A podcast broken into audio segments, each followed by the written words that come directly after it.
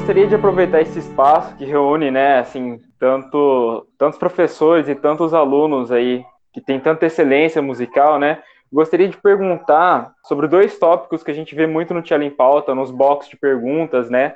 O que vocês pensam sobre ansiedade e organização de estudo?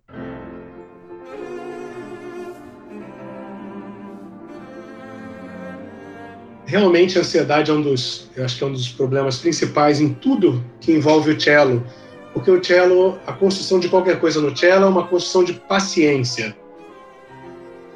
Márcio Carneiro, muitas vezes nos masterclasses dele, ensina alguma coisa para o aluno e fala assim, ó, daqui a um mês você está conseguindo fazer isso daí. Ou seja, é, todo o processo envolve paciência. Mas, é, e a ansiedade, eu queria puxar só por um ponto para não me alongar demais, que é o ponto dos rituais de iniciação. Todo mundo, para tocar bem na vida, vai ter que passar por algum momento que vai estudar 7, 8 horas por dia, todos os dias. Sábado, domingo, feriado. Não tem jeito. Com a cabeça, 7, 8 horas, não de qualquer jeito. É, é o ritual de iniciação. É que nem na aldeia indígena, corta um pedaço da perna do cara e faz ele subir a árvore para ver se ele pode ser guerreiro. É, é isso daí.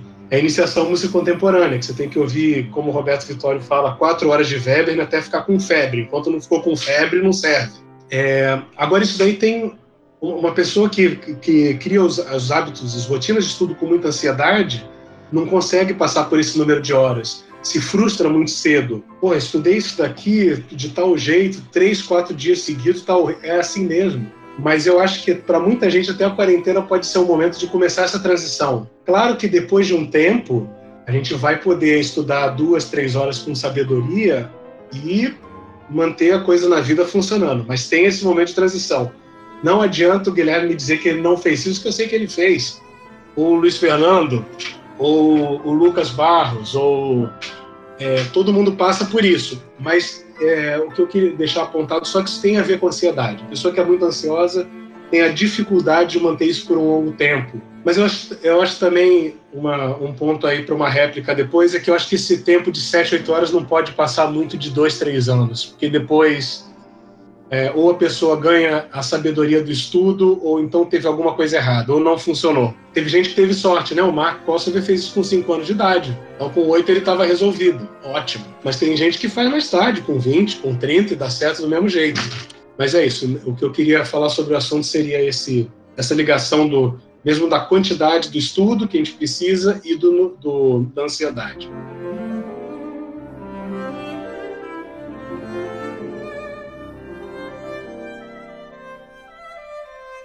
Eu concordo plenamente, em gênero, número grau, com o Fábio, que a primeira coisa é o, o, o estudo, tanto de horas que a gente faz com o violoncelo, vai medir nossa ansiedade.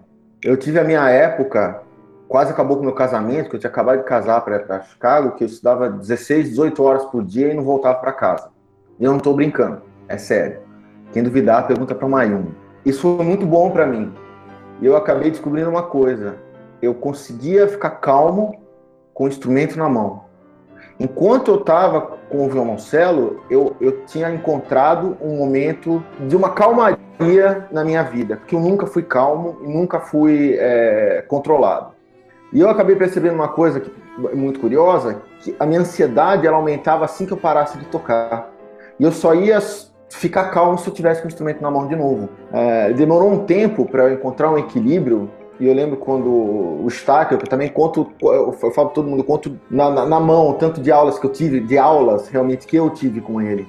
E que ele falou que eu precisava de duas horas no, no dia no máximo, que eu não podia estudar tanto, e naquela época eu já estava estudando menos, eu estava estudando umas seis, oito horas. E era verdade, só que eu não conseguia tomar banho com calma, eu não conseguia comer com calma, era só o momento que eu estava com o violoncelo. O resto, a ansiedade minha, era, é, sempre foi muito complicado. E para isso também, isso não é uma vergonha nenhuma falar, assumir, eu tomo remédio para depressão e ansiedade, né? A, a questão é que a gente nunca pensa que esse estudo da ansiedade ele está no nosso dia a dia também. É algo que a gente precisa ter com o violoncelo e começar a pensar e levar que a sabedoria também das nossas avós, dos nossos avós, dos nossos avós, às vezes dos pais, dos pais menos, porque os pais de vocês devem ter, ser da minha geração, então eles já são um, um pouco mais pirados e pilhados. Mas minha avó falava, moleque, Vai, vai comer? Vai comer. Vai mangiare, é mangiare. Vai tomar banho? Vai tomar banho. Cada coisa na, na sua hora, no seu momento. E a gente é um pouco ansioso na hora de organizar nosso próprio estudo. Então, o estudo do violoncelo e esse, esse tanto de horas que o Fábio bem colocou ajuda naturalmente no controle da ansiedade. Mas, na minha experiência, eu preciso de algo mais. Eu preciso de, desse, do meu dia a dia, onde eu controlo um pouco mais minha ansiedade em tudo que eu faço. Então, eu preciso medir um pouco. Porque não adianta eu querer ser uma pessoa descontrolada todos os dias e que no palco eu vou ser uma pessoa diferente. Então, eu aprendi a, a ter que controlar um pouquinho a minha vida, a minha ansiedade todos os dias, para no palco eu ter um, um reflexo um pouco menos é, pesado em mim. Quer dizer, essa é a maneira como eu acabo lidando. Mas eu tomo sim medicamento e tenho sim problema com ansiedade e depressão. E não tenho problema em, em dizer isso publicamente.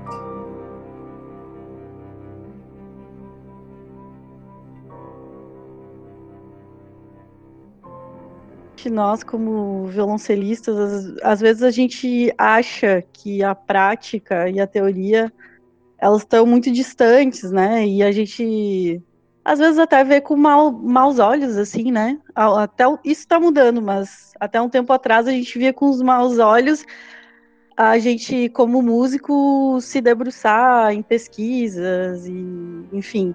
E nessa área de ansiedade na performance, a gente tem muitas pesquisas agora.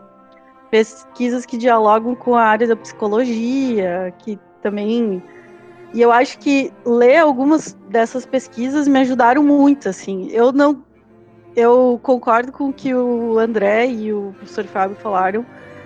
E as pesquisas falam isso que a nossa ansiedade diminui com o com a nossa uh, tempo de preparação. Se a gente se sente preparado, se a gente estudou, em geral, a performance, a gente vai sentir menos ansiedade e a, e a performance vai ocorrer melhor, né? Mas assim, para dar o meu testemunho pessoal, e que tem muito a ver com isso, eu nunca tive problemas muito sérios com ansiedade no palco como estudante, porque eu estudava muito, eu tinha muito tempo para estudar. Mas depois que eu virei professora, com pouquíssimo tempo para estudar, eu comecei a ter comecei a ter ao ponto de já ter que já entrar no palco. Teve uma vez que eu entrei no palco e eu fui afinar o violoncelo, eu, e eu fiquei assim, meu Deus, acho que eu não sei mais afinar o violoncelo. Parecia que o meu corpo, ele tinha se desconectado da minha cabeça. Gente, foi horrível. Só que o que que me salvou? A memória muscular, que é uma das coisas que nas pesquisas geralmente dizem. A gente não sabe, a gente desliga o consciente, mas o, a, o sistema, né? O Fábio usa muito essa palavra, tá tudo no sistema. Os dedos estão lá, assim. Então, a, esse, esse dia me marcou muito, assim, porque foi assustador a sensação que eu tive. Foi realmente, assim, muito estranho, sabe? Essa sensação. Uma ansiedade muito alta, assim. Mas o que eu tenho para dizer sobre, sobre isso é que uh, leiam pesquisa sobre, tem muita coisa, muita coisa em inglês, né? Já é um campo de pesquisa bem fundamentado. Inclusive aqui no doutoramento eu tenho colegas que pesquisam sobre isso, pesquisas interessantíssimas que usam alguns tipos de alguns equipamentos para medir ansiedade e eu acho que pode ajudar bastante, tanto da área de psicologia como da área da música, né? Ou ah, pesquisas transdisciplinares que envolvem as duas, as duas áreas.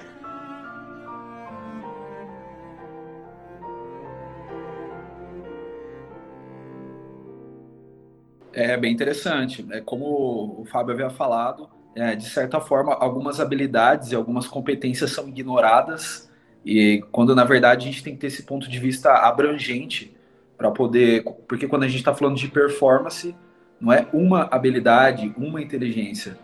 São muitas coisas articuladas que vão resultar no palco, ou o reflexo da forma com que você estuda pode ser o reflexo da sua performance também. Muito obrigada pelo convite. Eu fico muito feliz em ah, contribuir do jeito que eu posso, né? Assim, os professores já falaram quase tudo, mas eu concordo, assim, eu tive que, quando eu fui para a Alemanha, eu tive que passar por um período de estudo é, muito mais prolongado. Eu, eu, comecei a estudar oito horas por dia quando eu fui para lá, porque eu via o nível das pessoas de fora e eu sentia uma obrigação de, de me levar a um nível mais alto, porque eu sabia que eu conseguia, assim, era uma coisa que ia, ia precisar de muito trabalho duro, mas que é uma coisa que com paciência e com organização de estudo, com horas e tudo isso, eu via que era possível. Inclusive, o meu professor, o Peter, ele, ele me ajudou bastante. No começo, inclusive, eu fiz muito estudo de Popper, eu fiz é, os 10 preparatórios e mais 30 num, num tempo de alguns meses.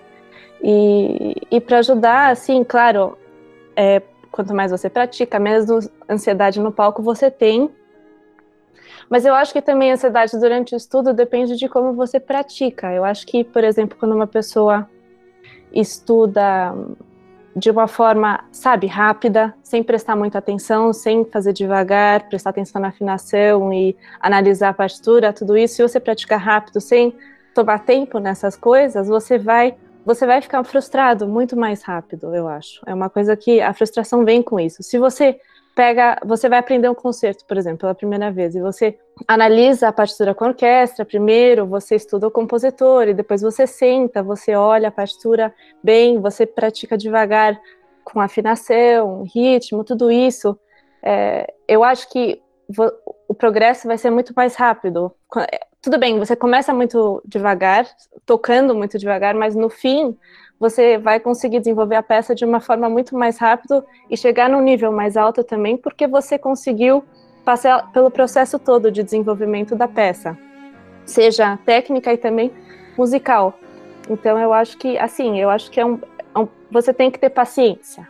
Fala assim, não, vou sentar, vou tomar meu tempo para fazer isso devagar e e levar isso a um nível e, e, confiar que você vai conseguir chegar lá. Não adianta, às vezes você vai ficar frustrado com peças que nem a Sonata de Kodaí, Concerto de Shostakovich, tudo isso. É, é, impossível você não conseguir ficar frustrado. Mas é uma coisa, é uma coisa natural, assim, de se tocar uma coisa, é um instrumento difícil, música é difícil, não tem como. E quando eu estava estudando essa quantidade, eu, eu planejava meu dia bem, assim, porque também quando você pratica muito tem a chance de você se machucar, né? É, da mão ficar começar a ter tendinite, tudo isso. Então, eu fazia uma hora de estudo é, de escala, aí uma hora de estudo de popper. Aí, se eu estava estudando três peças, eu passava duas horas por peça, que era uma forma de eu distribuir minha, meu dia, né? Aí, por exemplo, se eu começo às oito da manhã a estudar, eu faço quatro horas de manhã, depois eu começo às duas, às seis da tarde eu já estou livre. Assim, eu tenho tempo para fazer minhas coisas, relaxar, ler, assistir um seja o que for, sabe? Então eu acho que se você organiza seu dia bem, organiza seu estudo, tem paciência e tudo isso, eu acho que o seu relacionamento com o instrumento vai ser muito mais positivo. Mas é isso que eu tenho para dizer assim.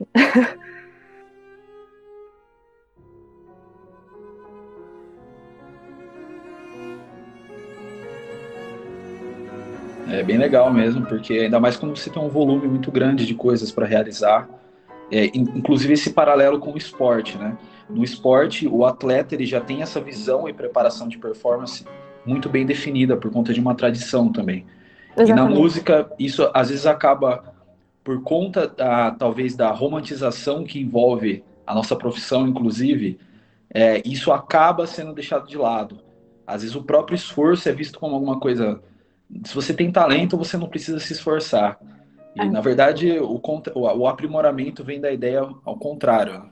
É, inclusive quando você tem talento, às vezes você tem menos vontade até de estudar, porque as coisas vêm tão naturais. Assim, tem gente que é muito talentosa, que pega uma peça, sai tocando assim, mas não senta para estudar direito e no fim acaba se desenvolvendo até mais devagar do que pessoas que sentam e estudam. É uma decisão muito consciente que ela faz, sabe? Assim, por exemplo, se ela vai fazer um espicato, ela sabe exatamente o tipo de movimento que ela precisa fazer, não é uma coisa completamente natural dela, né? Porque não é um talento, não é um talento natural, mas ela através do estudo, de experimentar, de falir também, porque você vai experimentando, você vê que uma coisa não funciona, aí você tenta de novo, com bastante paciência, assim, você vai experimentando as coisas, eventualmente você acha que você fala assim, ah, se eu fizer mais pressão na, no dedo indicador ou no, no mindinho, seja o que for, eu consigo fazer um certo tipo de movimento que dá super certo para mim, porque realmente ela tem essa consciência muito muito grande. Não é todo mundo que é assim. Tem gente que tem esse talento natural, musical, até físico para técnica, né? E eu acho que é de cada pessoa, acho que varia muito. Tem as pessoas que têm as suas fortes e, e é assim, você tem que trabalhar em cima daquilo, né? Não, não parar de estudar porque você tem uma facilidade, estudar menos porque você tem uma facilidade. É um, é, um, é um incentivo. Você deveria, na verdade, usar aquilo como um impulso, uma inspiração, eu acho.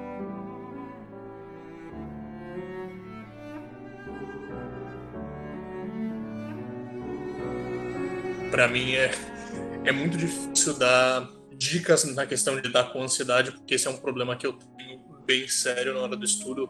Tenho muito problema de ansiedade, eu sinto em segurar. Primeira coisa que eu tenho que dizer é que eu concordo completamente com tudo que já foi dito até agora. E eu acho muito importante a gente dar atenção para uma coisa que a Marina falou, que é a questão da, do limite físico que você vai ter e do como você tem que tomar cuidado com isso.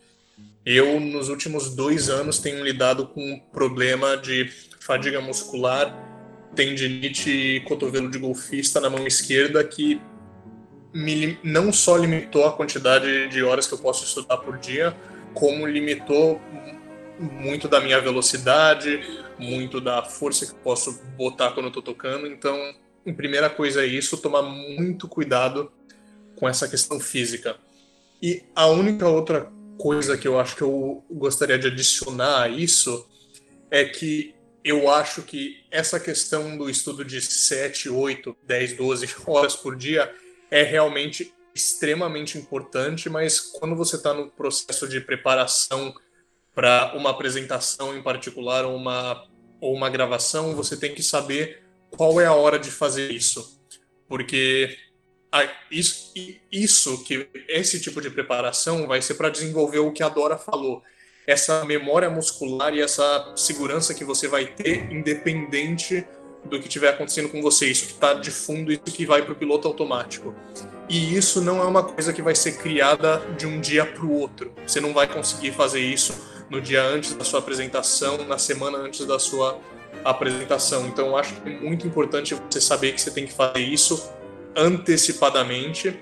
E para mim, quando eu estou chegando muito perto de uma, de uma apresentação nos últimos dois, três dias, é aí que a minha ansiedade começa a bater muito forte. E aí, para mim, é o contrário daquilo que o André e a Dora falaram. Nesses últimos dias, quanto mais tempo eu estudo, mais isso me deixa ansioso para a preparação, porque tá, tá no fundo da cabeça o negócio de que tá chegando e que eu, quanto mais eu estudo, mais eu consigo achar problema e menos eu consigo confiar no que eu fiz na minha preparação. E também justamente aí que, come, que você começa a tocar com mais tensão. Primeiro, você não vai melhorar porque você vai tenso, e aí que tem muita chance de você ter problema muscular e ter problema físico. Então, eu só queria adicionar isso que eu, que eu acho muito importante você planejar quando você tem, lógico, tem vezes que você tem que preparar coisas muito rápidas, mas sempre que você tem a oportunidade de fazer uma preparação a longo prazo, você saber organizar a intensidade, a intensidade da preparação durante esse tempo.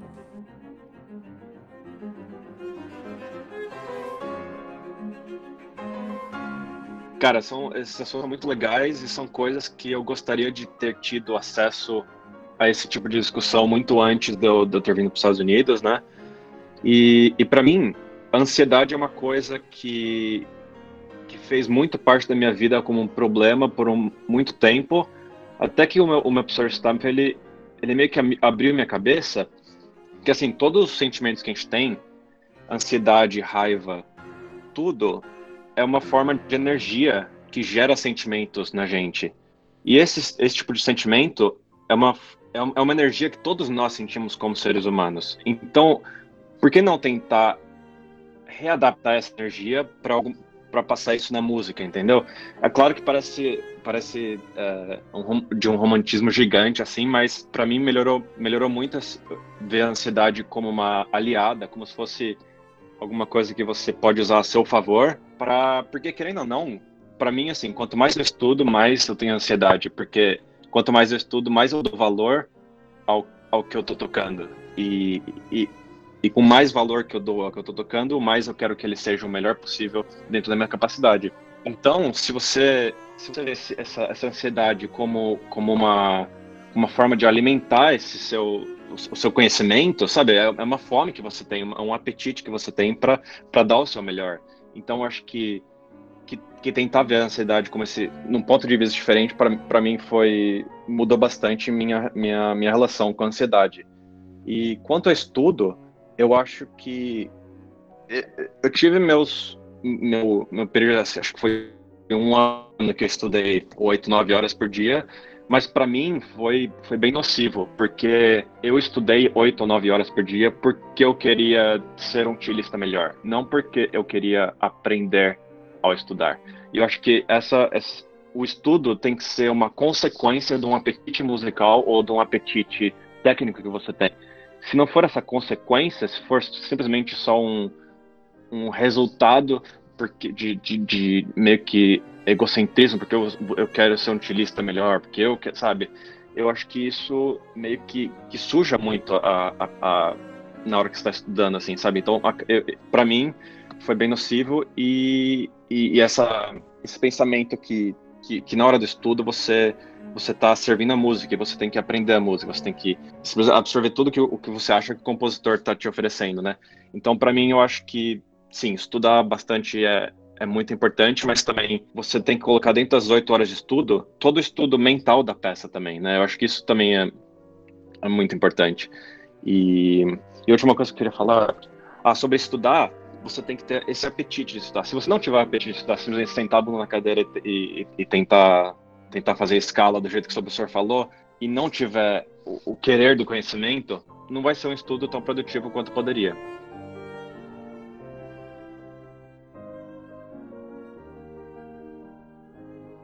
Ok, eu, eu achei fantástica a colaboração de todo mundo nesse assunto. Guilherme tocou num ponto aí muito interessante que é de motivação. Motivação tem que ser intrínseca e tem que ser pura a música, né? Botar o ego de lado é o principal. Já a Marina falou sobre também essa organização, dedicação. Luiz Fernando tocou sobre o assunto físico, que é importantíssimo eu acho que esse, quando a gente fala desse número de horas na parte de transição, uma coisa que eu já queria falar na réplica, mas que o Guilherme já encostou, é que isso daí inclui estudo mental, sem dúvida nenhuma. Não tem como a gente fazer essas horas aí só de é, puxar arco e baixar dedo, mas é a dedicação do tempo ao instrumento. E que nela está contida isso daí sim, do estudo mental. Aliás, o estudo mental, perto de apresentação, é quando a gente estuda menos mesmo, não tem jeito o músculo fica cheio de ácido lático, as juntas ficam travadas, e esse é o momento que a gente passa a ter mais estudo mental e menos estudo factual com o cello. Mas o ponto é, uma coisa que eu queria até esclarecer na minha colocação, que esse número de horas não é oito horas por dia fazendo um Cosmo, pelo amor de Deus. Inclusive, muitos desses é, dessas coisas eu acho totalmente hum, inúteis é, e que realmente alguém até postou a foto aí do livro 40 maneiras de se pegar tendinite como capa de um método, eu achei aquilo fantástico. É, e que, mas que nessas horas estão incluídos tudo isso. E, que, e aí tem todo o resto, né? Porque quando você ouve alguém tocar, você não está ouvindo só a parte do violoncelo, você está ouvindo a pessoa. E aí a pessoa vem o que ela lê, o que ela assiste, o que ela, como ela se relaciona com seres humanos. Então eu acho que nessas horas, sim, tá isso que não é uma. Eu só queria esclarecer que não são as oito horas do Cosmo, pelo amor de Deus. Teve um aluno uma vez que eu falei assim: olha, você tem que estudar o Dupor, as variações que o Ostertag propõe. Cara, quando eu via, toda vez que eu chegava na universidade, o sujeito estava lá. É, é, é. Eu falei, não, peraí, porque o estudo é uma coisa é uma coisa que precisa de uma amplitude de conhecimentos e abordagens, né? Ela não pode ficar numa coisa só. Era só essa réplica que eu queria, de esclarecimento que eu queria dar e que foi bom a gente levantar essa bola aí, que os comentários foram fantásticos.